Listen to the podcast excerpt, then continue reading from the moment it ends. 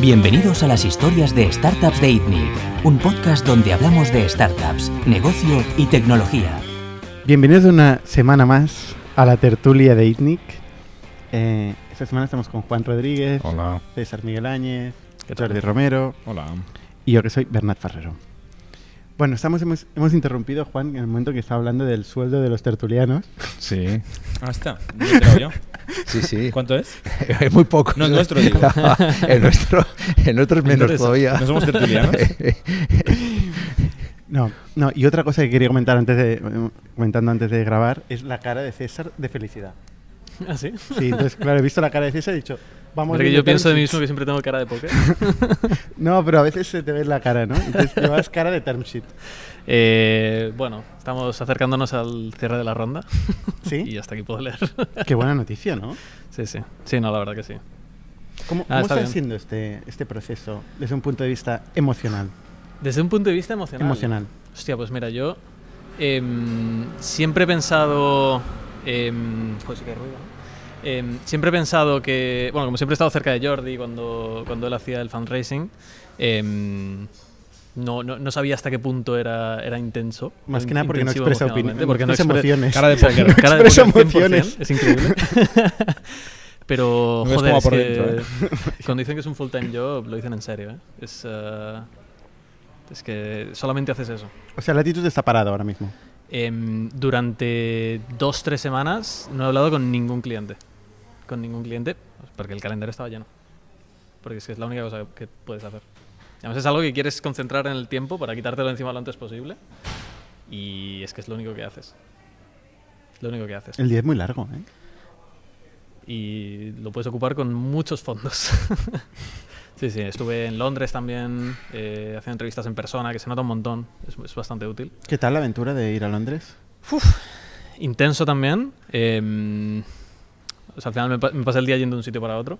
eh, en barrios que dices, madre mía, la cantidad de dinero que hay por aquí. O sea, es- siempre se lo he contado a todo el mundo igual. Era como estar en un showroom de coches. O sea, yo nunca he visto tanto Rolls Royce junto en, en- en mi vida. Em, Ferraris, es increíble. Los barrios en los que tienen las Y lo oficinas los difícil que es VCs. conseguir un term sheet. Sí, sí, joder, de eso. lo- bueno, es un poco como, señor, tiene un chelín para mí. Em, pero, pero sí, sí, no, una experiencia bastante interesante. Em, al final bien, o sea, parece que... Es que se nota mucho la diferencia, porque al final, cuando tú estás en Zoom, es que solamente hablas de trabajo con estas personas. Y al final tú tienes que crear una relación también con ellos. O sea, vas- a estar trabajando con ellos durante Llegamos a la discusión de la 10 semana años. pasada sobre el trabajo remoto y el no remoto. ¿eh? O sea, eh, qué importante Totalmente, es la relación humana, el contacto, el sentir y tal, frente al Zoom. ¿no? Eh, cambia Totalmente. todo. ¿eh? Y es que se ve, se ve una diferencia muy, muy bestia. En- pero en la percepción que tenemos el uno del otro también, hablando con los partners de, de algunos fondos, joder, es que cambia totalmente. Cambia totalmente. Al final, cuando estás en persona, hablas de casi cualquier cosa. Cuando estás en Zoom, solamente hablas de trabajo. Es muy transaccional. Mm. Entonces se- se nota bastante la diferencia. Pero bueno, Londres a mí no me gusta mucho, la verdad. Prefiero Barcelona. No, no podría vivir nunca en Londres. Por suerte, si te escuchan, no nos entienden. Hay mucho español No, en Londres, tampoco- ¿eh? tampoco pasa nada. Y VCs, concretamente. No, a ver, Londres está muy bien para... Pero trabajan mucho los VCs, no tienen tiempo para escuchar podcasts. Em, tampoco, tampoco pasa nada. Al final, Londres está muy bien para algunas cosas, yo creo. O sea, a nivel profesional no tiene nada que ver con Barcelona, desde luego. Ahora al otro extremo. Es que es verdad. O sea, Barcelona está muy bien y España en general está muy bien por la calidad de vida. Para paella y eso. Bueno, sol, paella, la playita, sangría, claro. Sangría. Eh, no, no, pero se ve una diferencia bastante bestia, la verdad. Em, pasa que, bueno, a nivel de calidad de vida allí, la verdad es que llovía todo el día y estaba bastante deprimido. Tienes que vivir a una hora y media de donde trabajas. Sí. El tráfico es una mierda. Sí, sí, sí. Entonces vas a un partner meeting donde se juntan ahí todos los partners. No sé si fue tu caso. No, en mi caso no. No era partners meeting. No, no, no. Era conversaciones directamente con, Sí. con el partner Algunas o la eran analista. primeras conversaciones, Vale. eh, otras eran pues, follow-ups de conversaciones ya existentes, generalmente con el partner. Em, y bueno, bastante, bastante interesante. Yo cuando fui a- había mi, SDR y había hecho todo el trabajo, que era Romero, y yo llegué directamente al partner meeting, pero, pero recibí Ah, el tomate digo, igual. y ya, bueno, el tomate no me lo, bien merecido no me lo igual. nadie. No, y es, Sí, es sí, la verdad no, es que es- es acojona, ¿eh? es durilla. Es, es- es acojonante porque son gente, de golpe ves una, una, mesa, una, una mesa muy grande con todo de partners y todos con una opinión, o sea, todos tienen mucha opinión. ¿sabes? Y ahí quieren hacerla notar. Con lo cual, ostras, de golpe te empiezan a hacer pues preguntas muy jodidas. Sí, sí, no, lo peor es O cuando sea, ya tienes a- especialmente jodidas. cuando tienes a casi todo el mundo convencido. Jodidas. Yo no he dicho inteligentes. Sí. Vale, vale. No, y, y tienes razón. Hay de todo, hay de, hay de todo. Hay, hay algunos Hay que de te, todo. No, sí, ahí, claro. Sí, sí. que, te, que te van a hurgar y te plantean los problemas de verdad. Que tú haces ver que no están, pero están. Totalmente. Sí, sí. Pero hay otras preguntas que para cagarse. Sí, sí. No, lo, lo que es una putada es cuando realmente tienes convencido a casi todo el mundo y entra el último a hacer la última pregunta y te la clava y ya no sabes ni cómo salir y al final, ¡mierda!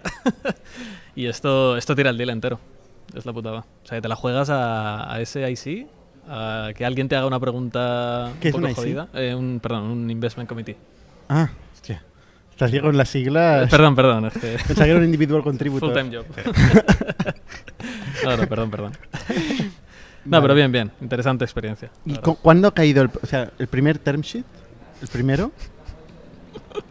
¿Cuándo cayó? Eh, es, es buena pregunta. Eh, ha sido esta semana. Esta semana, ¿eh? Esta semana. Muy bien. Y Sí, luego sí. ya empiezan a llover, ¿no? Bueno, no a llover. Se empieza a acelerar el proceso. Sí, sí.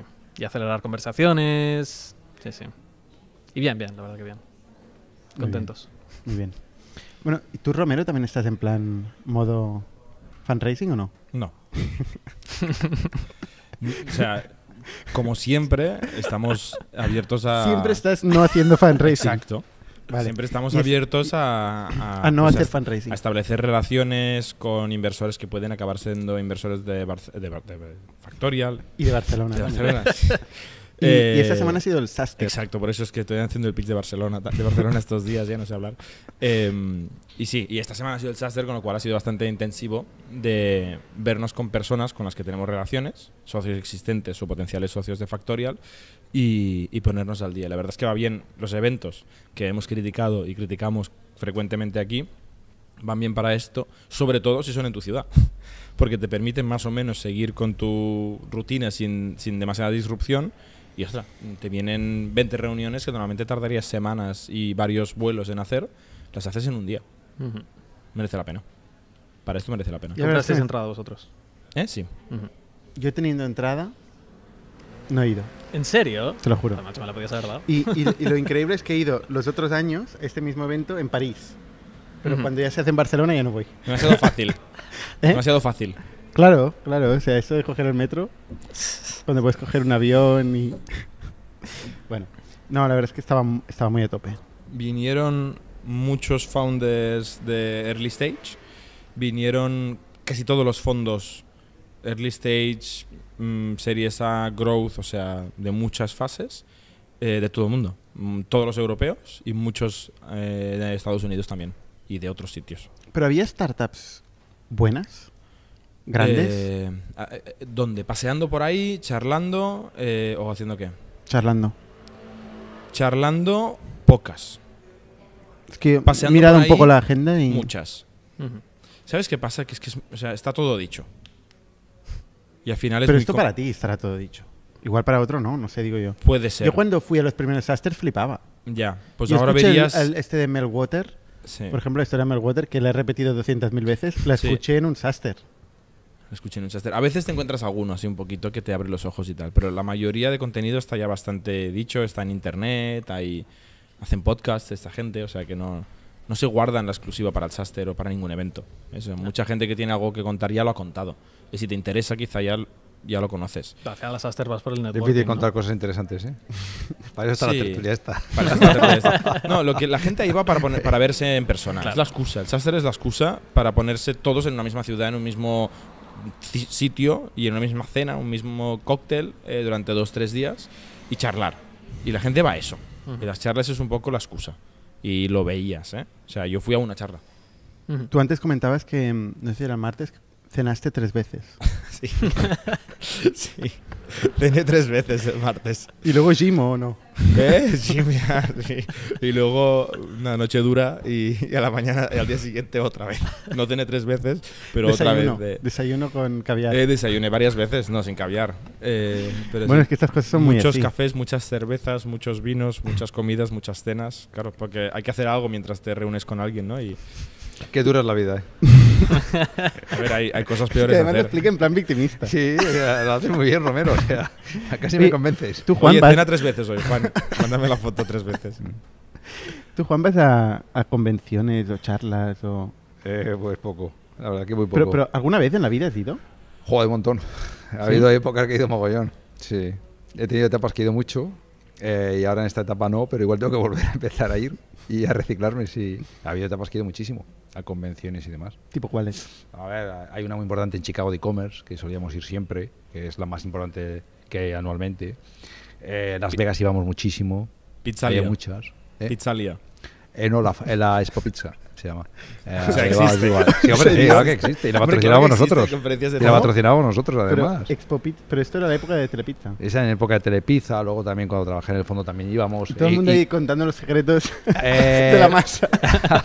¿Has probado a poner piña en una pizza?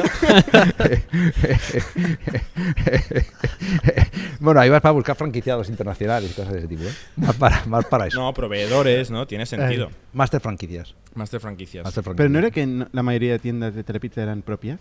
Eh, la mayoría en España sí, en los países íbamos a veces con un partner. En algunos países íbamos con un partner, en otros íbamos directamente, depende del país. Por ejemplo, en Polonia íbamos con un partner, o en Bélgica, o en Grecia. Y en México, por ejemplo, no. En Expo Pizza. Buscábamos partners ahí que fueran buenos. Y era gente que sabía hacer pizzas. Sí, o gente que, que- que ves que tiene el potencial de poder desarrollar un país, aunque no sepa hacer pizza, ¿no? Both. Hmm. También proveedores, cosas por el estilo. Pero hay un punto en el que ya no sirve casi para nada, ¿eh? Y ahora más un poco que a Leo le, mo- le molaba ir allí, eh, contar lo grande que era Telepizza, dar un par de seminarios y de Bueno, paso ya en Las Vegas Que es estábamos el es equipo. relaciones públicas. Es No, hacer marca también. Y también en Las Vegas el equipo pues teníamos jornadas intensivas de automasaje propio y de contar historias y de venir con ideas frescas, Hmm. ver si había cosas que no ya estábamos haciendo, debatir cosas. Es que yo creo que si vas a Todo ese tipo de cosas también. Si vas a charlar, vale la pena. Porque tienes un broadcast muy cualificado en un sitio determinado, con toda la gente concentrada. Mira, son tres cosas. Vas a charlar, puedes recibir ideas y luego sacas al equipo ejecutivo, digamos, fuera de su entorno. Es un offsite. Es un offsite, discutes ideas mientras estás relajado, Eso también, etcétera, etcétera, ¿no? totalmente, Eso también ayuda. Oye, ¿nosotros por qué no hemos charlado en el Saster? ¿Por qué no nos han invitado? Eh, no sé si puedo decir. Sí que nos han invitado. ¿Sí? Pero no hemos charlado eh, porque no ayudábamos a la cuota de diversidad. Pero no cuenta que tengas barba. Ahora, No estaba esta dimensión. esa no está. Oye, Sí. nosotros hemos invitado a Jason Lemkin en este podcast. Sí. Bueno, yo sí lo estuve hablando con ellos, ¿eh? O sea, sí que estábamos invitados a hablar. Pero Pero ¿y cómo, cómo cortan? O sea, ¿por qué, ¿por qué tú y no otro? Pregunto, ¿eh? no lo sé. Hay un scoring. Supongo, no lo sé. Sé que, sé que si generábamos un panel muy diverso, eh, que de fundadores eh, SaaS en Barcelona no conseguí formar, eh, eh, o sea, podíamos hacer cualquier cosa. Pero como no había la diversidad que O ellos sea, a mí no me parece mal, evidentemente, forzar, buscar, Mm. tener equilibrio. Jason Pero es bastante... no hasta la locura de decir, oye, pues Bueno, ¿No? él es bastante agresivo en esto.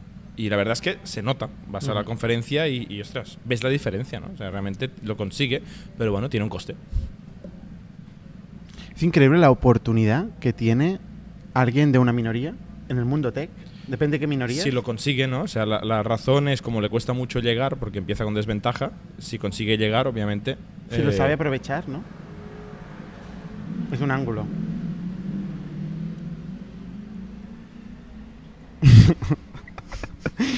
bueno, ¿no? Bueno, esto me recuerda. Hay que encontrar un- siempre los- los ángulos. Esto es, es viejo, ¿eh? O sea, tampoco lo hemos inventado ahora. Eh, recuerdo una anécdota hace muchísimos años cuando estudiaba en Estados Unidos de una persona que aplicó la minoría afroamericana. Ah, y el tío era alto y rubio y blanco, pero decía que era de Sudáfrica, entonces era afroamericano. Eh, porque era de África y americano, porque tenía la nacionalidad también. Pero lo aceptaron. Y coló, y coló. Hostia, y- no, no, legalmente era, era afroamericano. eh, y era alto, rubio y tal. O sea, eh, eso hay muchísimo, ¿no? Obama estudió en Harvard por, por minoría, ¿no? Eh, o sea, eh, esto Es un tema, es un tema complicado. Es un tema sí. complicado. O sea, está claro que hay que hacer acciones, no se puede simplemente hablar, hay que hacer acciones para, para conseguir tener diversidad, Sí, sobre todo pero ¿hasta hacer- qué punto, Sí, no? y Yo creo que, Esa es la todo hay que- pregunta. Hay, que, hacer acciones de base, de base. ¿eh? Eso, más de Bueno, eso sin duda. Eh, hay que hacer acciones de base en el gueto para que haya gente que pueda salir del gueto y pueda tener una educación en lugar de estar en la esquina vendiendo drogas. Son acciones de base. A mí, Esas son las vol- que más me importan. volviendo al Chester, me parece bien ¿eh? que Jason haga un sobreesfuerzo y sea radical en generar un, un- un evento tecnológico diferente, porque es diferente. Me parece Y bien. que al final es su sea, evento que puede hacer lo que quiera. Es un evento que haga lo que quiera. Y, y, oye, que, que nos ayudará a todos. Si al final va pasando esto, se generarán mejores speakers diversos que acabarán yendo Mm. porque sí. No, no porque se ha priorizado o no se ha priorizado. Bueno, O y sea, es un buen punto donde evento- empezar, ¿no? Porque al un final evento, ¿no? es, es un reflejo de la industria entero y cualquier persona que no esté en la industria y que le apetezca entrar, pues verá mucha más diversidad de la que vería en otros eventos y... das mucha Y visibilidad, al tiene final haces un impacto. cambio de sí, sí. O sea, Sí, a mí me sí. parece bien. Algo parecido ha sido el, el All In Summit que se ha hecho en. Miami, ¿no? No han sido tan radicales, pero también lo han tenido en cuenta. Mm. O sea, en Estados Unidos eso está... es- lo están implementando de forma muy, muy seria, ¿no? En Silicon Valley, Particularmente. mm, por 10 o por 100. Ujú. Estados Unidos es muy grande. En Silicon Valley sí. Sí, sí. También eran muy radicales en el, en el Saster con, con medidas eh, COVID, por ejemplo. Tests me diarios. suena. Mm. Tests diarios a todo el mundo. PCR o antígenos. Rápido. Ah. Pues te lo hacen en- ahí, o sea, mm, y te dan una pulserita de que te han hecho el, el test al momento y tal. Eh, super vacunas renovadas eh, y, y fiebres y controles de, de temperatura y, o sea, eran Mm. bastante estrictos. Sí, sí. Yo, yo creo que él está en su evento y puede hacer lo que No. quiera porque para algo es organizador, faltaría más. Yo, de luego, lo que más valoro siempre es el talento. Y de hecho siempre he tenido sobredimensión, sobre representación de mujeres, o sea que eh, justo lo contrario, pero no porque fueran mujeres, sino por talento. ¿eh? Eh, y creo que las acciones hay que hacerlas de base. Sobre todo son de base, ¿no? Ya cuando ya una persona ha llegado y está de CEO en una startup, el buscar la sobrerepresentación de, un, de, un- de una mayoría o minoría para que parezca artificialmente lo que luego no es, lo que luego no es, no le encuentro mucho sentido, la verdad. Pero esa es una opinión mía. Para mí no tiene sentido, sí. Sí, yo creo que sí que tiene sentido hacer el esfuerzo para encontrar el talento. Deliberadamente el esfuerzo para, encon- para- para encontrar Pero el si talento. no las tienes, Pero si luego pones la- a alguien que no tiene talento No tiene ningún Eh, sentido. por el solo hecho de tal, entonces estás cargándote, para mí, el evento. No, y buscar un tiene evento sentido. que está que, que no representa la realidad de ese sector como si de repente fuera un sector muy multidiverso cuando resulta que no es así, pues tampoco tiene Ya, mucho pero esto sentido. también es de huevo y la gallina. Eso Tampoco que tiene sí. mucho sentido. Entiendo que esto puede ser- Rompe- Por eso rompe tiene sentido ciclo. hacer el esfuerzo para Sí, encontrar. correcto. claro. O sea, Sobre yo todo en eso estoy de acuerdo. que da visibilidad. Un A nosotros nos critican mucho. Bueno, esta tertulia somos cuatro hombres. ¿no? Sí, ya, ya. ¿Vale? Pero aparte, eh, nosotros em- entrevistamos emprendedores y hacemos un esfuerzo deliberado. O sea, Laura, que es quien busca las emprendedoras, entró en INNIC diciendo, voy a cambiar eso. ¿no? Voy a buscar mujeres. Ostras, nos cuesta, nos cuesta muchísimo, porque es una realidad, es una realidad. Que ojalá pudiéramos eh, buscar más, ¿eh? Pero lo hacemos. Y de hecho hacemos llamamiento a todo el mundo que nos escuche, por favor, mandadnos em, mujeres emprendedoras. Eso sí, vamos a hacer las mismas preguntas. O sea, nosotros claro. hacemos las preguntas a los emprendedores como si fuéramos un, un VC. Y no un VC en etapa seed, porque el podcast lo hacemos con gente que ha tenido tracción. Es decir, oye, ¿cómo estáis creciendo? ¿Cuál es vuestra facturación? Eh, cu- ¿Cuál es vuestro cash burn? Eh, ¿Cuánto habéis levantado? Todas estas mismas preguntas las vamos a hacer igual. Hmm. Nos cuesta mu- mucho. Pues mira, yo nunca he hecho un esfuerzo deliberado por contratar a mujeres y siempre he tenido sobrerepresentación de mujeres, buscando talento. O sea que es que lo hay. O sea, yo no creo que tampoco hace falta hacer tanto esfuerzo para encontrar mujeres con talento. Yo no he tenido ese problema nunca, la verdad. Ni cuando ni hace ni hace 40 años. Depende de la Ni hace posición, 40 Juan. años. Depende de la Bueno, posición. eh, o sea, no es lo mismo en tecnología que en otras áreas. ¿no? En muchas áreas. Muchas áreas, en diseño, en producto, en muchas áreas. En diseño más, en producto menos. En producto tengo mm, sobre representación de mujeres. El 66%. Pero no has hecho esfuerzo. No he hecho esfuerzo. He contratado talento. Nosotros en, en Factorial desde siempre hemos hecho esfuerzo, hemos, hemos intentado balancear, pero hemos buscado talento, o sea, esto es incuestionable. ¿No? Sí, sí. ¿En latitud cuál es el ratio? Pues en latitud eh, tenemos un problema con esto realmente. Somos tres también. Eh, no, pero yo sí que estoy haciendo un esfuerzo deliberado de, de, pues por ejemplo, el perfil de, de product design que, que vamos a contratar. Eh, yo estoy haciendo un esfuer- esfuerzo deliberado para que sea, eh, para que no sea un hombre blanco, por lo menos. Em, porque o sea, la, la diversidad también aporta un montón de cosas. Eh, aporta una forma distinta de pensar, aporta eh, un, un contexto en el que la gente vive distinto y, y al final es, es algo que nosotros valoramos mucho y que, y que vamos a priorizar. Somos conscientes de esta realidad. Oye, en resumen, el, el Saster, ¿crees que ha sido un éxito? Sí, creo que ha sido. O sea, el Saster eh, en general ya era un éxito. No, no, o sea, ahora han hecho otra edición que ha sido exitosa. Creo que oí que había unas 2.700 personas en este evento y en el último que hicieron en Europa, que fue en París antes del COVID, fueron 1.800. Ujú. O sea, es un, es un salto adelante importante. Y concretamente creo que, porque hasta ahora no lo hemos dicho, lo habían hecho en París dos veces. Lo iban a hacer en Londres y cambiaron a Barcelona porque lo querían hacer en un sitio medio eh, outdoors por temas de COVID, para que esté lo máximo ventilado posible. Y obviamente el clima eh, está más, más garantizado en Barcelona que en Londres, ¿no? Ujú. Y, y creo que Barcelona ha sido un éxito en el Saster. O sea, más que el Saster ha sido un éxito, creo que la elección de Barcelona para el Saster ha sido un éxito. Me extrañaría mucho que no repitieran, porque vino mucha gente de muchas partes y veías toda la gente disfrutando mucho, no solo el evento, sino el hecho de que fuera en Barcelona. Pero es que todo el mundo está deseando venir a Barcelona, realmente tener la excusa para poder Y venir. nos va muy bien a Y nos nosotros, bien, sí, desde sí. un punto de vista muy egoísta, que vengan a nuestra casa para poder aprovechar a ver el máximo de gente, Sí, también para atraer talento, gente que viene al evento y dice, ostras, aquí quizás sería un buen sitio para mi próximo trabajo, el próximo negocio que monte, etcétera. O, inversores que digan, ostras, aquí est- estoy viendo talento local que no tenía ni idea yo que en Barcelona había fundadores, emprendedores buenos y, y voy a invertir más de aquí, que, hay, que hay talento. ¿no? O sea, yo creo que es un gran, una gran noticia para la pequeñísima burbuja del SaaS, las startups early stage eh, en Barcelona y en España en general. Ojalá. Esta semana, además, ha coincidido también con el South Summit, Mm. Está coincidiendo, está siendo ahora mismo. Está siendo ahora mismo- Saster acabó ayer as we speak. ujú, y el South Summit creo que es ayer, hoy y mañana Ujú. y está siendo en Madrid. Vaya es una timing, lástima, ¿no? es una lástima que se hayan pisado. Mm. Pero bueno, yo creo que lo han conseguido medio gestionar y hay gente que, mucha gente ayer iba de Barcelona a Madrid. Del Hay muchos fondos lo que han hecho ha sido mandar a la mitad de la gente al South Summit, la mitad a Saster. Me preguntaron. Oye, más temas de esta semana. Juan, tú comentabas hoy, en la comida, comentabas de Lleida.net, que Sí. ha estado aquí, Cisco Sapena. Tenemos a nuestro amigo Cisco, eh, Cisco Sapena, que es el fundador y principal accionista de JeidaNet y que Lleida pues ha sufrido, sabéis que está en, en un mercado en un mercado bursátil alternativo de alto crecimiento, creo que es, ¿no? O No, bueno, mercado alternativo bursátil. mercado alternativo, Alto bueno. crecimiento no lo sé. Bueno, él lleva un alto crecimiento hasta que parece ser que las acciones que tenía Banesto, que han pasado a la SEPI y al, y al Banco Santander, han decidido el Banco Santander y la SEPI, cuenta Cisco, de manera coordinada y simultánea durante 57 sesiones continuas.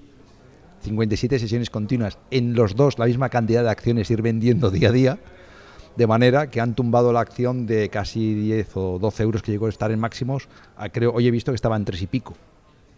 Eh, con lo cual Cisco pues eh, se, se ha enfadado bastante y creo que ha, ha creado un, los ha demandado por una coordinación simultánea para hundir el valor de la, de la compañía, ¿no? ¿Eso se puede hacer? Eso se puede hacer, a ver, se puede hacer con compañías incluso mucho más grandes. ¿no? Eh, yo- eh, lo- creo que alguna vez lo hemos hablado, o no sé si en esta y en otra, que hay empresas que están en el mercado continuo y casi incluso en la bolsa, en el- IBEX 35 español, que son tan pequeñas o tienen tan poco eh, free float, o sea, tienen tan pocas acciones, Poco que están- volumen. tan- tan poco volumen, que hay gente que está especializada en jugar con ellas, se llama chicharros, ¿no? Jugar con ellas, haciéndole subir y bajar el precio de la acción como si fuera un, un- un monigote. O sea, Que en teoría está prohibido. en- en teoría Manipular está el precio de una acción en teoría está prohibido. Está Pero eso es como lo de GameStop. Sí, de hecho hubo investigación y al final, claro, eh, es que es tan nueva la tecnología y los fenómenos sociales que el, el juez no sabe interpretarlo, pero en teoría no se puede hacer. Hay eso. que decir que nuevamente las, in- las investigaciones que se hacen en la CNMV todas concluyen en nada. O sea, eh, son investigaciones que nunca acaban, siempre acaban con que no ha habido nada, ¿no? Pero siempre están los mismos, las mismas personas por detrás, las mismas eh, agencias que son las que hacen las operaciones de compra y venta y, y juegan con el valor, ¿no? Eh, y esta vez le ha tocado a, a- ha tocado a Cisco.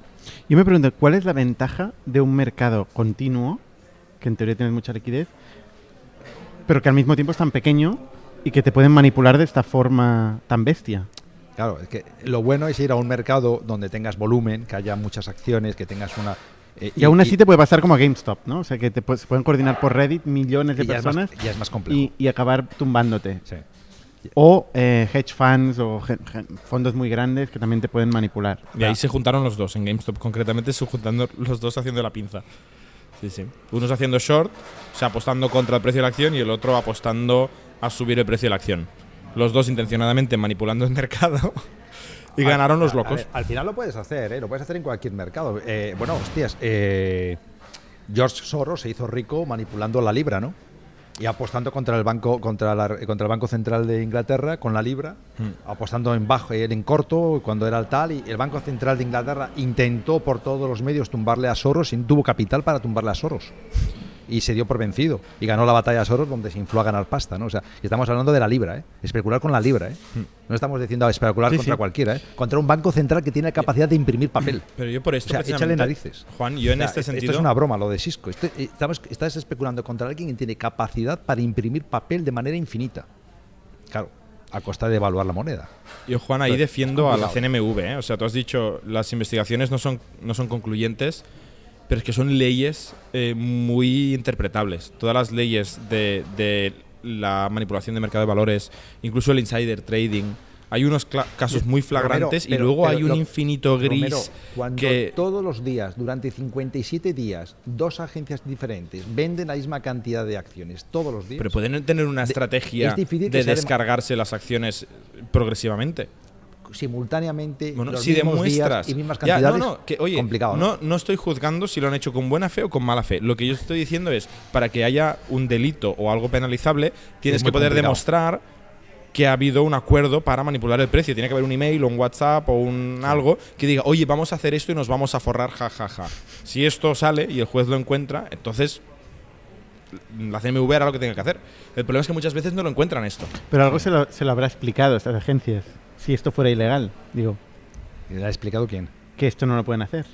Esto lo sabe todo el mundo, ¿eh? si lo sé yo. No puedes, no puedes coordinarte para, No con puede- otra agencia para manipular Claro. eh, el precio de una acción. Claro. O sea, dos bancos no pueden vender cada Coordinados. día la misma cantidad. Coordinados. Coordinados manipular el mercado. Tú no puedes manipular Ya, el pero no mercado. es que no un tema. O sea, manipular un mercado que no es líquido, que no hay transacciones y que básicamente lo que hagas tú es lo que, lo que hace todo el mundo. Por eso es tan difícil de perseguir. Por eso tiene que haber una prueba de que hay ahí una estrategia de mala fe. Es muy difícil. Es como cuando un, cuando un fundador, que esto pasa muchas veces, o empleados directivos de una empresa tecnológica, cualquier empresa, ¿no? Pero yo solo leo de las tecnológicas que hacen una IPO y pasan a ser cotizadas, de repente venden un buen pellizco de sus acciones y al cabo de una semana pincha el stock. ¿Sabes? Ahí puedes investigar que si es insider trading, que si sabían que iba a pasar algo y tal. Y ahí por eso se preocupan los que lo hacen bien, de avisar con mucho tiempo, voy a ir vendiendo un pellizco cada mes durante los próximos cuatro años para que quede muy claro que no estás haciendo nada para, para manipular. Aquí lo que pasa es que creo que sea otra circunstancia adicional, eh, que tampoco está clara, y es que Cisco tenía, eh, creo, creo, eh, esto Cisco, si, si pudiera entrar en directo nos lo corregiría o no. Hoy si nos Pero llama, le si nos llama, igual nos lo puede si, nos aclarar. llama, si nos llama, lo, lo entramos en antena. Pero, Creo pero que creo tenía un pacto con el Banesto, que era el originario que tenía este 15 o 30 o 20% de las acciones, de manera que no podía perder- venderlas en un periodo de tiempo precisamente para ello. Eh, y entonces de 50 días. No, no, de, que no podía vender estas acciones en un tiempo de X años o lo que fuera, ¿no? Precisamente para que no hiciera esto, para que no hundiera la acción o que tenía que vender una serie de cantidades. En fin, tenía un acuerdo para que no te hagan esto, para que no te tumben la acción, la acción de esta manera, ¿no? Ah, y aparentemente el Santander y, el- y la SEPI, la SEPI, la SEPI pública, decidieron que esto no- ya no aplicaba y se pusieron a vender como si no hubiera un mañana las acciones hasta, hasta ya te digo, el precio de la acción bajar de 10 o 12 euros Hmm. la acción creo que a 3 y pico, lo cual es que has perdido como un 75, un 80% de capitalización. Sí, de todas formas, eso que dices, o sea, la CNMV igual no entrará en casos concretos, pero la SEC en Estados Unidos eh, es mucho más activo. O sea, cualquier CEO de una tecnológica o de, de cualquier empresa en Estados Unidos, eh, tienes al SEC al teléfono, se caga encima. Bueno, claro. Y actúa que en. Estados Unidos, en general, Sí, eh, es más peligroso. Es más peligroso los, los wire fraud, o sea, eh, son mucho más estrictos con manipulación de mercados, con gente que ataca al capitalismo, al mercado libre, Claro. que a veces con, con cargos de drogas y de violencia. O sea, ahí Estados Unidos es famosa por ser muy dura contra la manipulación o el ataque a los mercados financieros. Y debe ser así. Ahí por Y fraude. debe ser así. O sea, regulación a tope. No, regulación o todo lo contrario. No, per- Estado. no permitir, no permitir que el mercado funcione libremente. Aquí lo que estamos hablando es de, no per- de, de Sí, que el, mercado el funcione fraude, libremente. De que porque, no se porque no funciona libremente el mercado. hay que vigilar. hay que siempre- regularlo. Siempre hay incentivos para que no funcione. Puede haber incentivos para que no funcione libremente. Y entonces hay que intentar evitarlo de cualquier manera, ¿no? Para que el mercado sea libre. Pero, O sea, el fraude en Estados Unidos es muy serio, mucho más serio que en Europa, a nivel de, de- de pena de cárcel. Muchísimo más. Mentir es muy serio, el perjurio es muy serio en ese país. Aquí el perjurio no está ni penado. Aquí, aquí mientes y te vas tan fresco, ¿no? Eh, vamos, eh, puedes mentir en sede parlamentaria o en cualquier lado y te vas tan fresco a casa, ¿no? Ahora ha habido un caso nuevo interesante, esto creo que ya hace un par de semanas, pero no lo hemos hablado, de insider, una nueva categoría de insider trading. Hoy para ti es el día del insider trading. Eh, bueno, Cada día tenemos ha un sacado tema. Juan el tema de JDanet, hemos hablado de la CNMV y me ha recordado Venga. esto. El insider trading es básicamente cuando una persona que tiene información eh, que no es pública, no se ha hecho pública por unos canales oficiales regulados, o que ha conseguido de mala manera, ¿vale? o sea, hay un nombre técnico de cómo ha conseguido esta información, eh, y actúa para ganar dinero sobre esta información. Por ejemplo, si yo me entero ahora porque mi amigo trabaja en Salesforce, que Salesforce la próxima versión va a pinchar y no van a sacar un update del producto y vendo mis acciones de Salesforce o hago un short a Salesforce y luego salen las noticias, baja el precio en picado y yo me, me forro, yo voy a la cárcel. Si me pillan, voy a la cárcel. Pero Esto es esto, está la, Es esto tan está a la orden del Vale, día. Por O sea, eso, esto pasa sí, todo pero espérate. Es tan difícil Esto pasa mucho y se persigue mucho, ¿vale? Y es muy difícil. Pero eh, ahora hay una nueva categoría que pasó en OpenSea. OpenSea es el marketplace de NFTs, donde un ejecutivo eh, avisaba eh, de qué NFTs iban a ser listados y destacados en la homepage. Y como los NFTs son tokens que se pueden tradear y se puede ganar pasta sobre estas noticias que no son material, non-public, bla, bla, bla, eh, pues de repente has abierto la lata de ¿esto es insider trading o no es insider trading? Y vuelves a abrir el mismo, ¿no? ¿Esto es un, es, es un security o no es un security? O sea, es una conversación eterna que, que los malditos criptos eh, están generando constantemente a la SEC y a las otras reguladoras, ¿no? Y es interesante porque el, el insider trading hasta ahora estaba relativamente claro lo que era y lo que no era. Otra cosa es que es muy difícil de perseguir, pero estaba relativamente claro lo que lo era. Es que es increíble. Ahora hay una nueva categoría que hay que decidir si es insider trading o no. Y en Estados Y Unidos, que son más difíciles de perseguir. Pues imagínate, Es que- un NFT, si hay que entender lo que es primero. Pero mira, yo me voy, a atrever, me voy a atrever a tener una opinión sobre esto que estás diciendo. O sea, realmente tú estás haciendo el scam, otra vez el scam del scam del scam, ¿no? No, cuatro más. O sea, O sea, esto ya es, es Realmente derivadísimo. generas una, un NFT que no significa nada ni vale nada. sobre una cripto. Entonces dices, lo voy a sacar en un marketplace que tampoco se- significa nada. Y dices, lo voy a poner en, la en, el, en el front page de tal. Ostras, esto es una- otro hecho noticiable. Y se lo Y digo luego a mi se amigo lo voy a César. decir que lo voy a poner en el Exacto. front page. de- Exacto. Sí, Por favor, sí, sí, que alguien pare esto. Bueno, es fraude. Sí, sí. La última Pero parte es un fraude. ¿Pero qué, es, qué parte de todo esto es fraude? Aprovecharse de información que tú tienes porque estás haciendo tu trabajo ahí, no porque se te ha comunicado de manera oficial, sino que eres un empleado o un amigo de un empleado, etcétera, y usas esto para ganar tu dinero. es que no entiendo, no entiendo Esto es verdad, ilegal. cómo esto motiva a la gente. O sea, al final tú vas Bueno, al peluquero dinero. y el peluquero te dice, tengo un amigo que trabaja en un marketplace que va a poner el front page. No, claro, y luego pásame un pellizco. La gente no da estos chivatazos por amistad. También, hombre, la No, amistad, no, la no, amistad no, existe. no, no, no, no. O sea, Bueno, esto, el fraude existe porque la gente gana dinero de manera ilegal. Bueno, oye, más cosas de esta semana. Esto es para comentar novedades, ¿no? Ha sido el evento de Apple, que normalmente tú, César, no te perdías. Eh, correcto. Sí, este sí que lo he visto. Ah, Fíjate. ¿y qué tal? ¿Te, te ha impactado algo? Con term sheets se pueden ver eventos, ¿eh? Ah, Sin- exacto. mira, no, se puede hablar con clientes y se puede tragar un evento de una hora y media. Que a las 7 de la tarde ya no hay nadie que quiera Ah, claro. Te han pillado, César. Ah, lo has pillado. hay, que, hay que estar enterado de todo. Bueno, ¿y qué te Em, ha parecido? Pues me pareció bastante aburrido, la verdad. si te soy sincero. me pareció una mierda.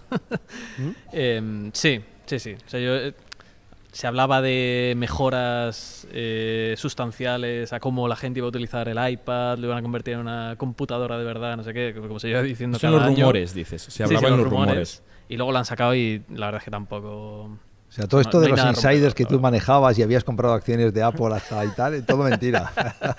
Claro, yo no- Si pierdes no- pasta, no te la devuelven en la renta. te la ¿no? devuelven, Sí, sí, no te, te investigan. La buena noticia es que no vas a la cárcel, la mala es que, no te devuelven lo- los dos millones que has metido ahí en... Pero algo, sustancial. Eh, no, bueno, sacaron el M2, ¿no? Sí. El procesador nuevo, Revolutionary. Que es como el M1, pero un poco más. pero mejor. Pues como Un poco. 25%. Por ahí, algo así. sí, sí. Siempre es un 25%. Siempre. Pero es que no lo pueden hacer muy mejor porque luego el año que viene que sacan, ¿no? Imagínate No, claro. el pobre ingeniero que le da que es un 23% mejor y le dicen, no, no, no, no. Sigue hasta que sea un 25% mejor. Lo hace un poquito más grande. Es que lo habré hecho más Pero para mí lo, que es increíble es esta habilidad de explicártelo como si fuera realmente ahora sí que sí. O sea, siempre tienes, ostras, ahora sí que sí. Hombre, es que la, Y así la llevan calidad de las producciones que hacen Es increíble. Es, increíble. Son mejoras, ¿no? pero nada Películas. disruptivo, ¿no? Pero sobre mejora, lo- mejoras, pero nada disruptivo, ¿no? Lo más disruptivo no. que han hecho Es lo del pago. es el Buy Now Pay Later. Que No, se es llama. el poder enchufar tu móvil No, esto, es- al ordenador y que te haga de cámara. esto- Steve Jobs se ha dado un golpe en la frente porque ha hecho como. O sea, ¿me estás contando en serio? Sí, ya está, ya lo tienes. No, al revés, ¿no? Tengo que Ya lo poner tienes. el teléfono así Lo enganchas aquí. para tener la buena. O sea, ¿en serio? Se Revolutionary. No, que esto es, es buena idea, pero Apple no puede decir esto, es un fracaso absoluto. Es un fracaso, es un fracaso absoluto. game changer. No, lo que tiene mucho mérito es que esta cámara sea tan buena. Lo que no tiene ningún sentido es que te cuenten que hagas esto. sí, sí. No, pero tú ibas a decir. Yo iba a decir em, que lo más revolucionario que ha pasado, que es de lo que menos ha hablado Apple, Muy revolucionario. es un clásico de. Apple, que es cargarse un par de startups un ahí par de no. pasada. Un par no. O sea, aquí hemos Bueno. tenido en el pitch no sé cuánta gente Sí. que, que, que venía a pichar el pago con el móvil. Móvil como TPV. Y claro, la pregunta es, oye, platform risk, o sea, es- esto lo puede hacer Apple en todo momento. No, no, no. Pam. Y además no solo lo hace, sino lo hace sin comisiones, eh, sin El, frac- el fraccionar el pago. O sea, pago, fraccionar de el el pago a cuatro, cuatro installments, cuatro pagos, con cero eh, coste para, para el usuario. Tremendo. O sea, sí. Apple que eso tiene, es lo que tiene una hace. caja que no tiene nadie, ninguna Correcto. empresa en el mundo. 75 mil millones creo que tiene. Entonces, utilizas, utilizar tu propio balance para ganar una ventaja competitiva en un momento que además la caja tampoco te sirve de mucho y que hay inflación. Pero eso lo monetizará, ¿no? De momento sé si lo lo que conseguirá es una cuota de mercado Porque- brutal. Ah, indirectamente. indirectamente. A través de, a través Ah, de, de merchant, gest- de- de- de de- mover el dinero Claro. entre bancos.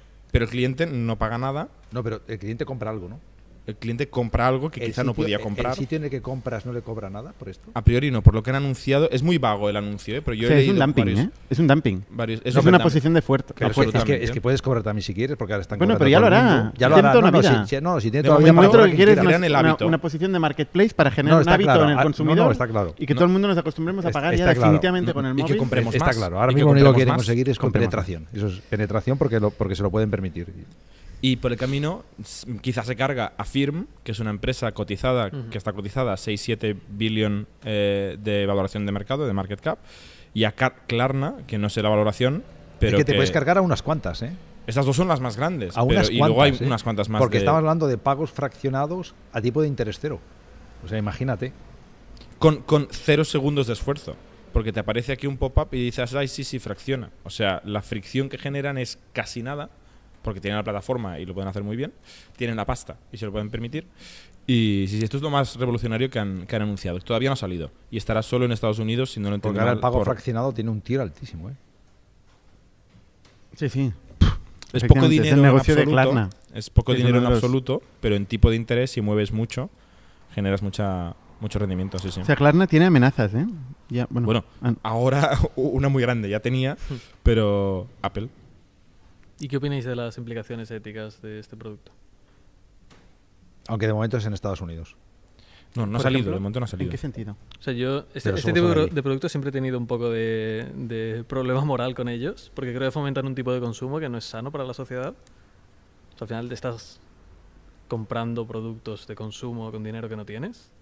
Sí, bueno, esto es uno de los fundadores de Klarna, al cabo de X tiempo de haber fundado Klarna, se dio cuenta de esto, vendió, hizo una pasta. Ahí no tuvo- ahí no tuvo problema ético. así típico. No, no. Esta ética es muy fácil, ¿eh? No, bueno, luego montó, La ética billonaria. Luego montó una, una incubadora de impacto más grande, de, eh, que se llama creo, Norsten o algo así. Em, que, que, que, bueno, que impacto habrá tenido, ¿no? Pero su fortuna la hizo haciendo esto. Ya. Pero sí, efectivamente, o sea, también es más viejo que el ir a pie, ¿eh? Esto. Sí, no, no, pero también me, me sorprende el hecho de que una empresa como Apple entre en este tipo de, de productos. O sea, me parece que van un poco en contra de lo que suelen haber hecho. Todas estas compañías tech acaban yendo a banco, ¿eh? A banca. Todo cuando es muy grande, o es una empresa de seguros, o una un empresa financiera, que es una empresa de seguros también es financiera, ¿no? O una eléctrica, al final. O sea, todos acaban moviendo el, el átomo de la economía, lo más básico, ¿no? Claro, porque se van a la raíz, ¿no? Se acaban yendo a la raíz del dinero, van siguiendo el dinero, el dinero Sí, y sí. acaba siendo un banco. Esto ha pasado en China, bueno, ha pasado en todos lados, ¿no? En Amazon. En Amazon. Sí, sí. Y por eso Stripe es lo que es. Pues eso que- que- Stripe es lo grande que es también, ¿no? Sí, sí. O sea, al final es un banco. Está abajo de todo. Sí, sí. Pero bueno, sí que. En, en mi opinión, sí que cruza una línea que. No sé. A mí éticamente me parece un poco peligrosa. Pero bueno. Sí, sí, sí, sí, es una línea complicada. Evidentemente no para mí. Aquí en Barcelona tenemos A ver, negocio seguro que es la hostia. Pero. No, es un buen negocio. Aquí Da- en Barcelona da- tenemos de Secura. Segura. Yo creo que da valor al cliente. El cliente que quiera usarlo le permite comprar algo que es igual si no, no lo podría comprar. eh, y además, con tipo de interés cero, etcétera. O sea, no hay usura, no hay tal. Que tampoco si hubiera tipo de interés me parecería mal, se ha dicho de paso. Pero me parece que da Pero mucho tipo de valor. interés no hay, o sea, Por eso que además no da. Que además no, tiene tipo de bueno, interés. eso Apple, pero quiero Que- decir, Klarna tiene un tipo de sí, interés otros sí. Pero que digo que además aunque diera tipo de interés, me parecería bien, pero que en el caso de Apple no da ¿Te tipo de parecería bien interés. cualquier tipo de interés? Porque Si- hay países si- que tienen si- una, no esconde, rate. Si no se esconde y el cliente lo entiende, sí. Si no se esconde y el cliente lo entiende, sí. O sea, la Es gente, no- la es que gente es ese mayor. también es el problema, La ¿no? gente es mayor. La gente es mayor. La gente es mayor. Yo creo que cuando una persona tiene 18 años, que pondría el límite, ¿no? Y puede votar, y puede votar y puede decir quién va a ser el presidente del gobierno y cómo te van a meter la mano en el bolsillo para pagar impuestos, esa persona ya es capaz de decidir si quiere pagar usura o no quiere pagar usura y no tiene nada de lo que quejarse, ¿sabes? Si se le explica bien y tiene más de 18 años. O sea, si tienes capacidad para votar, tienes capacidad para todo lo demás. Bueno, y si no tienes capacidad para votar, no es tanto- son niños menores que necesitan tutela del Estado. Pero la Entonces, cuestión yo no quizás, quizás no es tanto si estas personas están capacitadas o no para comprar este tipo de productos, sino si al final es un beneficio neto para la sociedad. Pero ¿quién determina que es un beneficio neto para la sociedad? Mm. Él ha decidido este que es un sí- beneficio este para él. Acabas de abrir, No, eso claro. no te lo O imaginas. sea, ¿qué ¿Con tu significa eso? ¿Qué significa beneficio neto bien común. eh, para la sociedad? ¿Es un beneficio para él? ¿Para quién? ¿Para el que lo usa? Sí, no, porque si no, no lo usaría. Bueno, Entonces, depende. A, eh, a corto plazo lo seguramente sí que es un beneficio, a largo plazo quizás va en contra de su salud pero, financiera. pero a largo plazo, ¿quién soy yo para decir lo que es bueno o es malo para César? ¿No? Yo- o sea, ¿qué autoridad moral tengo yo para decirle a César lo que tiene o no que tiene que hacer en la vida? ¿O qué autoridad tiene César para decirme lo que yo tengo o no tengo que hacer en la vida? ¿O qué autoridad tiene el Estado para decirme si es bueno o no es bueno tomar azúcar? ¿O Bueno. es bueno o no es bueno tomar café con leche? O sea, no sé, porque al final eh, lo que estamos delegando es nuestra responsabilidad individual en alguien que suponemos que es un ente superior y mejor a nosotros, ¿no? Y que toma decisiones mejores. Acabas Eso de es lo que yo activar me el modo niego. Pero espérate Dicho un momento, esto- sí, esto es meeting, imparable. meeting. Voy a, voy a Sí. intentar matar el meeting. O sea, al final Mata la el pregunta meeting. es, la pregunta es eh, ¿cuáles son las, las implicaciones éticas? ¿no? Yo creo que es una de uno de estos ejemplos como, como decir, oye, tú como persona decides trabajar en una empresa en la cual estás de acuerdo con su misión o no. ¿no? Entonces, oye, eh, también es importante que la gente que, que va a trabajar en Klarna, por ejemplo, pues le parezca bien que esto existe en el mercado. Juan trabajaría contento en Klarna, tú no. No. ¿Vale? No, no, Bueno, yo no pues he dicho que un- trabajaría contento o no contento. Yo lo que digo es que tengo que dejar la libertad a la gente Bueno, que quiera trabajar en ¿Pero Klarna, que trabajarías en trabaje. Klarna o no? Sí, pues, O sea, no, pues no lo sé. por este depende tema, de ¿eh? qué condiciones me No, ofrezcan claro, y claro. depende del producto ¿Cómo que de? No, la respuesta correcta es no. A ver, depende, depende. No, no lo sé, depende de las Era una pregunta que trampa. Depende de las condiciones que me den. Venga, Juan. una llamada pendiente. Vamos, a, vamos a, a las preguntas de la gente. Em, Yo iba a hacer un, un último comentario. Venga. Que he leído que Telefónica extiende a toda la plantilla la jornada laboral de cuatro días. Es mentira, porque lo he leído por LinkedIn este post. No es cierto esto. Mundo Today. Eh, ¿dónde lo, no sé mm, dónde lo publicaban. No es cierto esto. No es que tengan cuatro días de trabajo. Es que permite que la gente en vez de cinco días trabaje cuatro con una rebaja de sueldo porque trabaja menos horas. ¿Eh? En vez de 40 horas, 32. Entonces lo que te dicen es te rebajo el 20% del sueldo o el 25% lo que sea y trabajas cuatro días en lugar de cinco. O sea, es una reducción de la masa salarial que tiene Telefónica hecho de esta manera. ¿no? O sea, Es un aclarar. Es un, es un ERE parcial. No es un ERE, pero es, o sea, es un Es la- ahorro de plantilla, Es, es un- es una posibilidad de dar a la plantilla pero con para una poder- campaña de relaciones públicas de puta de madre. puta madre, sí. Lo digo porque lo he leído por ahí y era solamente para aclarar que no es cierto. Vale, aclarado. Eh, podemos ir a las preguntas. Eh, a ver, John Macaroni pregunta. Veo que en Tech habéis fichado mucha gente fuera de España. ¿Tenéis una política salarial unificada o los salarios dependen del país, región o ciudad pregunta. donde vive la persona? Buena pregunta. Em, bueno, yo ah, Sí, tú, buena me pregunta. voy a lanzar. no, pero porque sí que implementamos un plan salarial en el equipo de producto de Factorial, eh, donde esto lo teníamos en cuenta. Al final hicimos una especie de. Bueno, era como una calculadora de salarios, donde la base era Barcelona, que al final es una buena media hoy en día en un mercado eh, de trabajo en remoto, quizás un poco tirando ha- hacia la baja, pero bueno, era la- la- el, el punto de partida en el cual estábamos. Saqué datos de no recuerdo qué, qué fuente, eh, pero básicamente hablaba del coste de vida en distintas ciudades y lo que hacíamos era pues ajustar con un cap de un 20% por arriba y un cap de un 20% por no, un cap de un 10% por abajo me parece que hicimos, eh, en función de la ciudad en la que vivía la, la persona la mayor parte del año. Yo, para mí es el, el- lo más justo a lo que mm, llegamos, teniendo en cuenta que si no es imposible acceder a talento que viva en otras ciudades en un mundo en remoto. Sí. Pero la política de salarios unificada, o sea, para mí es esencial. Al menos en equipos de producto y tecnología. Si hay alguna opinión. Es un tema que es- está por decidirse. Yo creo que lo que hagan las tech grandes va a ser la regla. Eh, es difícil como, pe- como empresa pequeña establecer un, un criterio ahí. Las tech grande eh, pagan diferente dependiendo de dónde trabaja el empleado. Eso, ahora, No dos años todas, después de que no empezó. todas. Hoy en día Las grandes, la todas. mayoría, o sea, ah, se, se solucionó los últimos Airbnb, dos años. por ejemplo, creo que no. Vale, pero, No sé, pero las, ah, no- la, no la mayoría de las que pagan muy bien y que contratan a mucha gente en tech eh, empezaron muy sobradas en el COVID, de contratamos a cualquiera, en cualquier persona, y luego se dieron cuenta de que estaban pagando cuatro veces lo que pagaba ese mercado para ese desarrollador o esa persona y han ido ajustando. Han ido ajustando. ¿Estamos hablando de empresas de tecnología o en puestos de tecnología? Ambas.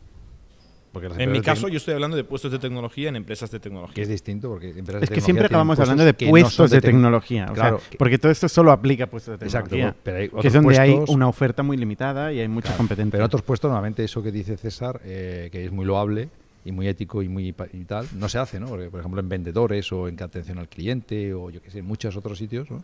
Eh, no se lleva esa política. Está claro, hay márgenes Pero, más, más pero no suele haber estrechos. tampoco salarios estándar, ¿no? ¿no? No suele haber una escalera salarial, o sí. Pregunto, ¿eh? No, claro que la hay. Es básico. Claro. Pero si- básico. Si, tienes vendedores en básico. Alemania y tienes vendedores en, eh, yo qué sé, en México, Ajustas por el coste de la vida y- te, y- final. y Vas te sale el mismo sueldo. país. claro, Ajustar por el es lo país. mismo. Pasa que el CAP quizás es distinto, pero es más o menos igual, ¿no? Uy, no tiene nada que ver ajustar por el coste de la vida que ajustar por el país. Yo creo No. que estáis diciendo lo mismo. ¿eh? Yo creo que sí, ¿eh? Yo creo que no. Bueno, voy a la siguiente pregunta. Em, ¿Qué opinas del e-commerce, Juan? El e-commerce. No, espera. Lo que está pasando con los marketplaces, eh, los proveedores que están siendo aplastados por Amazon. Eh, que esto es un tema, es un tema que está pasando casi desde el segundo día de Amazon. Que todo el mundo lo sabe, y aún así todo el mundo se mete. ¿Qué piensas? Ya, eh, a ver, si estás en Amazon, eh, eh, si el que- o sea, esto pasa, como has dicho, desde el, ter- desde el segundo día. Es decir, tiene tanto poder Amazon que si quieres estar en Amazon, que nosotros no estamos. eh, Y tampoco en mi anterior empresa, aunque ¿Por qué ahora no? ellos están. Porque al final estás en. O sea, es una venta con muy poco margen, dependes mucho de ellos, acaba generando como una, una dependencia, una drogodependencia con ellos. Ah, y evidentemente, pues cada vez te van a ir apretando más. Pues es lógico, ¿no? Porque tienen un poder enorme. O sea, si quieres que, poder vender allí, que te den visibilidad, que te den tal, pues tienes que ir ajustando, ajustando, ajustando. Es como si quieres ser proveedor de Mercadona. O sea, tampoco hemos inventado nada nuevo. ¿eh? No pensemos que esto que pasa en online no pasa en el offline o pasado tradicionalmente. O el corte inglés, cuando era el corte inglés tan, tan importante, etcétera, ¿no? Si eres proveedor de alguien tan grande, o eres Yo- yo creo que- tal, yo- te va a pasar. Yo creo que alguien tiene que acabar entendiendo que A no ser que generes una marca tan potente que aunque estés en Amazon, la marca tenga tanto valor hmm, que no te lo puedan hacer. Pero al final te lo van a hacer, te van a fusilar, te van a poner un producto al lado, etcétera, ¿no? Yo, yo creo que tener la, el contacto y la relación con el cliente es algo que es irrenunciable. Eh, eventualmente es irrenunciable. Es quien, que- es quien te va a enseñar la verdad. Eh, tú circunstancialmente te puedes aprovechar de Amazon para distribuir, eh, ¿no? para aprender, para lo que sea, pero si tú no generas eventualmente una relación con el cliente directa a través de tu marca, eh, pues en todo momento te pueden aplastar. ¿no? Totalmente. O sea, mm, es un juego infinito, ¿eh? porque te van a ir apretando, apretando cada vez más. O sea, Totalmente. que- o sea, no- eh, eh, empiezas en mucho punto cuidado, y acabas mucho en- cuidado, mucho cuidado, con ¿no? tener un punto de distribución solo y no tener contacto ni relación con el cliente. Vale, a ver, con tanto speech de startups real de real estate, ¿cuáles son los puntos a solucionar en la compraventa de propiedades de, cara a los usuarios? Compraventa eh, de cara a los usuarios. Bueno, eh, hemos hablado bastante de esto en los, últimos podcasts.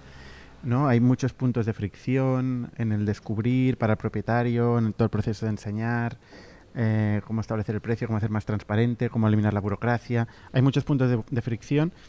Eh, hay puntos de fricción que tienen que ver con la regulación, con el notario, el Estado, con la financiación. Eh, hay muchas cosas rotas que se pueden eventualmente arreglar. El problema muchas veces es que, que la gente no, no añade un valor suficientemente incremental para cambiar un mercado que está muy repartido y muy asentado. Eh, y si no es suficientemente revolucionario lo que se trae encima de la mesa, es difícil cambiar una dinámica eh, tan asentada en un mercado. Y- No- y normalmente están los que reforman y los que revolucionan, los que quieren cambiar y sustituir y desintermediar y los que quieren dar superpoderes a los que están hoy intermediando. Totalmente. No, iba a decir que además muchas veces coincide que es algo que haces una o dos o tres veces en la vida. O sea, no es una fricción Exacto. continua, ¿no? Porque no estás continuamente entrando y saliendo del mercado para comprar y tal y vender. Entonces, como la fricción es mucho más, está muy espaciada en el tiempo, eh, lo aguantas mucho mejor, ¿no? Lo soportas mucho mejor que si fuera una fricción continua en el proceso de compra-venta. ¿no? Entonces también es más difícil por eso, yo creo. ¿Algo más a decir? Yo no, no tengo ni idea de compraventa de pisos, la verdad. Bueno, en cierto momento te lo miraste. Sí, sí. Como todas las, como muchas cosas te has mirado. Mira Vale. eh, otra pregunta. Javier Zazurka, Zazurka pregunta: ¿Diferencias entre el Saster y el South Summit? Y añade, que conste que es su opinión, dice: ¿Puede ser que el South Summit sea más postureo? Eh, charlas de high tech tipo Mo- Mobile World, World Congress. Em, y luego dice que le han puesto Workday, lo cual me sabe mal. Te Pone el- emoji de, de llorar.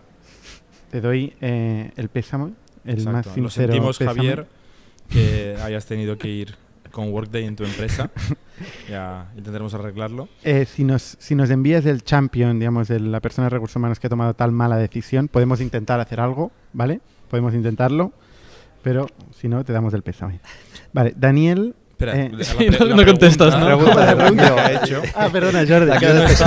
Me he quedado con el... ¿Habéis estado en el South. Summit? ¿Vosotros habéis estado en el South No, Summit? no. Yo Yo vez. tampoco. ¿Tú una vez? Eh, ¿Qué te pareció? mm, no- la verdad que no me aportó mucho. Es difícil aportarte de Tijuana, ¿eh?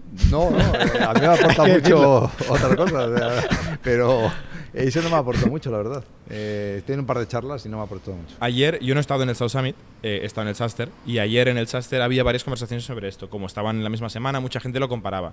Y yo lo que oí, que la gente que había estado en ambos y que, y que iba directo al South Summit comentaba, que en el South Summit eh, había un poco más de gran empresa y más marketing, más, más eh, gente que está ahí como publicando o compartiendo o haciendo eh, publicidad de productos y servicios y quizá menos contenido, menos formación. Eh, había más vendedores que fundadores. Era un poquito la diferencia entre un, un Saster donde hay más fundadores y un South Summit donde hay más vendedores. Es lo que ayer gente desconocida para mí hablaban en un grupillo donde me encontré en algún momento de, Sí, son empresas más grandes, sí, son Mm. menos founders. Mm. Y un poco menos internacional. Bueno, entonces, eh, Pamplón dice, gracias entre otros a la entrevista que hicisteis a Chisco, yo creo que a Chisco, nosotros eh, influimos bastante en el precio, porque, no, Cuidado, porque varias que no se gente puede de nuestra manipular el audiencia, mercado, ¿eh? involuntariamente, Sí, porque no, no teníamos acciones. Nada, no tenemos acciones, Por con lo cual que no, no- nos ha servido de nada. hemos influido el mercado sin beneficiarnos de ninguna Entonces no hay forma. problema. Si no ganas pasta, no hay problema. Eh, pero varias gente que, que escucha el podcast a mí me dijo que compró acciones tras escuchar el podcast. Pero varia, varia gente, ¿no? Y que en- entre ellos está Pamplón, que nos está escribiendo. Dice, gané bastante pasta con eso. Gracias, chicos. Espero que Pamplón no haya ahora, no tuviera acciones ahora. No, espero que lo En el vendiera momento de la antes de, de ese momento. Vale. ¿no? Por Vamos cierto, a hacer el disclaimer de esto que no esto es- es, entretenimiento. es entretenimiento, No, hacemos eh, no asesoramiento sabemos nada. financiero. Un saludo a la. CNMV, ¿no? Un saludo a nuestros de amigos de, la cosas random. CNMV. Por cierto, me está escribiendo eh, Chisco Sapena. Vale. Que, ¿Está nos, escuchando que en nos está escuchando. Un saludo. Chisco. Ahora ya es demasiado tarde para conectar en directo, pero otro día haremos, eh, explicaremos la- el caso entero. Em, Hay gente que dice que los market ma- makers hacen esto en di- a diario. Eh, Sí. Bueno, lo de Lleida estaba en máximos del precio de la acción acompañada de la subida de Zoom, junto a la buena evolución del negocio durante el COVID. Chisco ha filtrado al mercado las operaciones de estos ex inversores, los cuales tenían un periodo de permanencia de las acciones que se pasaron por alto. Eh, sí. Y este último acto realizado por el CEO de Lleida.net de la CNMV lo va a castigar. Esto que quede claro que estás leyendo comentarios Sí, de sí, YouTube. son ¿eh? comentarios de de- Alberto López Martínez. ¿eh? Los exinversores los, eh, les compensa la multa que recibirán frente al precio a los que vendieron las acciones, pienso yo. Yo no yo, Alberto, Alberto López, Alberto López. Vale. Ostras, es que hay mucho texto, estáis escribiendo aquí mucho texto. ¿eh? Yo soy muy lento, es que... Filtra por, por símbolos de interrogación. ¿Tú qué lees más rápido? ¿Qué opinión, salto al final de todo porque ahí nos han metido un rollo del mismo tema mucha gente. Venga. ¿Qué opinión tenéis del sector legal tech? Hablando de Jason Lemkin. ¿Cómo? Legal tech. Hablando de Jason Lemkin. ¿Qué tiene Él- que ver con eso? Él montó Adobe Sign. Bueno, sí, firma, di- sí, Ah. ok, firma, firma, digital, Vale, vale. no fue pionero en el espacio de, de, Sí. bueno, de, de la firma digital. Es verdad Sí. que es un poco tangencial. A ver, es muy necesario. O sea, la gestión de, de documentos legales, los protocolos que hay, que lo haga el software, que lo haga todo el software. O sea, es, es muy arcaico todo lo que tiene que ver con legal. ¿no? Muy arcaico. Con lo cual, yo opino que es necesario. Entonces hay una pregunta, hay Esteba Fusté que pregunta, ¿pensáis que se puede trabajar y emprender en el sector tech sin pasar por la universidad? Y responde Andrés Gutiérrez, de Latitude, Un saludo, Andrés. Dice, se puede, dice, yo hice Bellas Artes. Y es el... Pero Bellas Artes es universidad, ¿no? Ah, bueno. Técnicamente. Que esto, César, tú eres mejor ejemplo. Sí, sí. Yo, Porque tú no pasaste ¿Qué ni por el bar. Yo pasé por el bar al menos. Sí, sí. No, no, en mi, en mi caso no hice ni bachillerato. Así que yo era de las pocas personas que teníamos muy claro lo que, lo que queríamos hacer. Y llevas un montón de años en el sector tech con más o menos éxito. Sí, sí. Pero aquí estás. Sí, sí, no, no, no me puedo quejar. muy contento. Eh, no, a, a ver, al final está todo en Google. Es que yo, Pero tú- tú yo con aprendí en 16 Google. años qué estabas haciendo? ¿Con ejemplo? 16 años? Sí, ¿qué hacías? Montaba... Bueno, tú le contrataste. Tenía 16 años. fue más tarde, Era un fue poco, más un tarde. poco después, pero después no mucho más. No, eh, yo montaba webs con mis amigos y aplicaciones. Sí, sí, desde los 13 años. Tus amigos de Twitter. Esto a mí me, me flipó, me chocó Sí, mucho. a mí también El- esto- Porque yo también hacía webs cuando era muy jovencito, pero yo no tenía amigos de Twitter. O sea, Bueno, de tú tenías tuvieras- amigos de, de IRC. Es verdad, Ah, pues Perdona. pero era mucho más intenso el IRC. Lo que pasa es que eres más viejo. pero me chocó. Oh, me chocó, me chocó. Yo me de verdad. ¿Tú tienes amigos de Twitter? Sí, bueno, al final es donde la juventud andaba en aquella época. en La época chavalada, IRC. La chavalada. la Ostras, esta pregunta es complicada. Eh, ¿Cuál es el sueldo medio en España de los fundadores barra CEOs de startups? Hostia. Romero. El medio no lo sabemos, no tenemos la ¿Y estadística. el tuyo? Lo que este tampoco lo sabemos, no tenemos la estadística. La calculadora se rompe. ¿Cuánto dinero tienes en el banco? Exacto. Que no está broncano por aquí. No, a ver, yo lo que puedo compartir es lo que sabemos de nuestros pools de datos, que son startups que vemos y que conocemos esta información y que agregada y anonimizada, yo creo que más o menos en rangos podemos compartir, ¿no?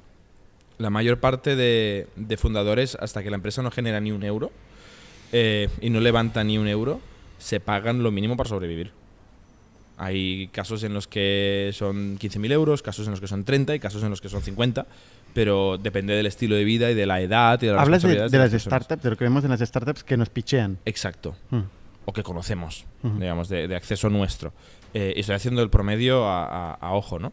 Eh, luego, depende de las diferentes etapas. Bueno, pues eh, empresas cotizadas, eh, fundadores, CEOs que cobran un millón de euros, un millón y medio de euros al año. En España muy pocas, eh, pero varios cientos de miles. eh, empresas muy grandes con mucha facturación, no es raro. Entonces el rango está entre pocas decenas de miles y muchos cientos de miles. Depende del tamaño de la startup y de la facturación o ingresos que Y luego genera. cuando la empresa también es grande, es una cifra complicada de sacar, ¿no? Porque normalmente no es solo sueldo lo que tienen. El sueldo es el, La principal eso ya en empresas lado, americanas, que eso es, claro. es público, ¿no? Eh, el sueldo se acostumbra a capar a pocos cientos de miles en cash. A partir de ahí, eh, lo que tienen son bonuses en stocks eh, por temas fiscales y de revalorización, ¿no? Para alinear intereses también de decenas de millones de, de dólares, ¿no? O sea, pero eso ya no es en España, esto es en Estados Unidos. Esta es una pregunta típica que se hace muchos emprendedores, porque siempre sabe mal como emprendedor decir, oye, menos a César. no, normalmente los emprendedores saben mal decir, oye, yo voy a cobrar un sueldo. Em, entonces, ¿cómo lo fijas, no? Eh, y a medida que vas haciendo rondas, también se va balanceando el poder. Pues, eh, oye, ni siquiera ya eres mayoritario, igual, mm. O sea, normalmente acompaña el crecimiento, el funding, cada nueva etapa de la compañía se revisita y en cualquier caso se aprueba en el consejo, un consejo que quiere tener contento al emprendedor, con lo cual eh, es clave también saber gestionar el consejo para un emprendedor, para todos los temas, pero también para este. Eh, Cuando uno considera que mm, ha pasado de etapa, pues lo tiene que traer encima de la mesa como cualquier otra cosa. Hay un muy buen recurso, de hecho, un post de Christoph de Point Nine. Lo iba, lo iba a copiar ahora el lance. Ah, que perfecto. sí, está muy bien. Eh, que pone como una, una estructura salarial dependiendo del momento de la empresa, que para mí tiene bastante sentido. Depende también de la situación personal de cada uno. De si la ciudad. si- de- ah, de la ciudad también. Sí, es verdad. Eh, de si tienes hijos porque o no, coste de vida. etcétera, porque etcétera. coste de vida también. Sí, sí, a mí me parece de bastante sentido y al final, o sea, si lo vas a tener que justificar contra tu board, pues te puedes apoyar en eso y ya está. Y, y son salarios, joder, que están bien. Como. La responsabilidad de Christoph de, de hacer este post, que no es parte, o sea, es una parte interesada, quiero decir. Porque sale No es una parte bolsillo, neutral. Una parte de, ese dinero. Pues no es. eh, o sea, es bastante razonable lo que pone parece ¿eh? No es ni Sí. muy tacaño ni muy flipado. Es una cosa que dice, ok. Bueno, compartimos... razona- También te diré que mi experiencia es que la gente es razonable. ¿eh? Sí. O sea, hemos visto pocos casos donde digas, ¿dónde vas? Algunos sí, ¿eh? Algunos donde no hay nada, de nada, de nada. eh, y va a buscar una ronda antes de haber hecho nada. Y se pretende pagar mucha pasta. Algunos hemos visto, pero muy pocos. sí, esto preocupa mucho. Esto preocupa mucho. Como inversor, ¿Para qué quieres la pasta? Para preocupa pagarte un mucho. sueldo. Porque para eso no invertimos. Está O claro. sea, obviamente tu sueldo forma parte de. Pero forma parte de un business plan. Oye, pues lo podemos dejar aquí eh, y pasamos al pitch. Gracias a todos, como cada semana, y nos vemos la semana que viene.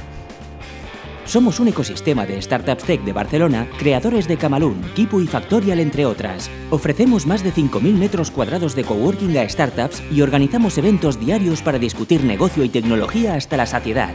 Desde ITNIC Fund invertimos en equipos con capacidad de construir grandes productos y negocios. ¡Te esperamos!